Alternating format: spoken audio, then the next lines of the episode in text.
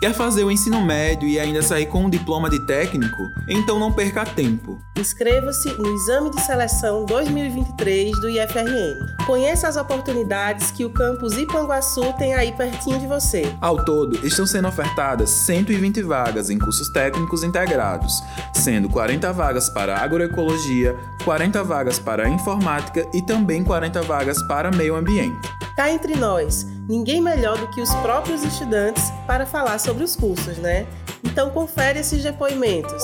É, a agroecologia ela é voltada para uma agricultura com uma perspectiva ecológica. Lá no Campus Escola também tem a Fazenda Escola, o laboratório de solos, o laboratório de química, que dão os recursos que a gente precisa para estudar a agroecologia. Eu diria que o curso de informática é bem geral. Ele integra várias áreas, na de programação, na de banco de dados, na questão de manutenção também. A gente coloca o que a gente aprende na nossa vida, na, na em casa e também no mercado de trabalho. Então é isso, tem muito trabalho, tanto em âmbito privado quanto público. Trabalho é o que não falta. Diversas áreas que estão ligadas ao meio ambiente, você pode estagiar no IDEMA, você pode trabalhar em florestas, reservas ambientais ou até mesmo no ecoturismo, né?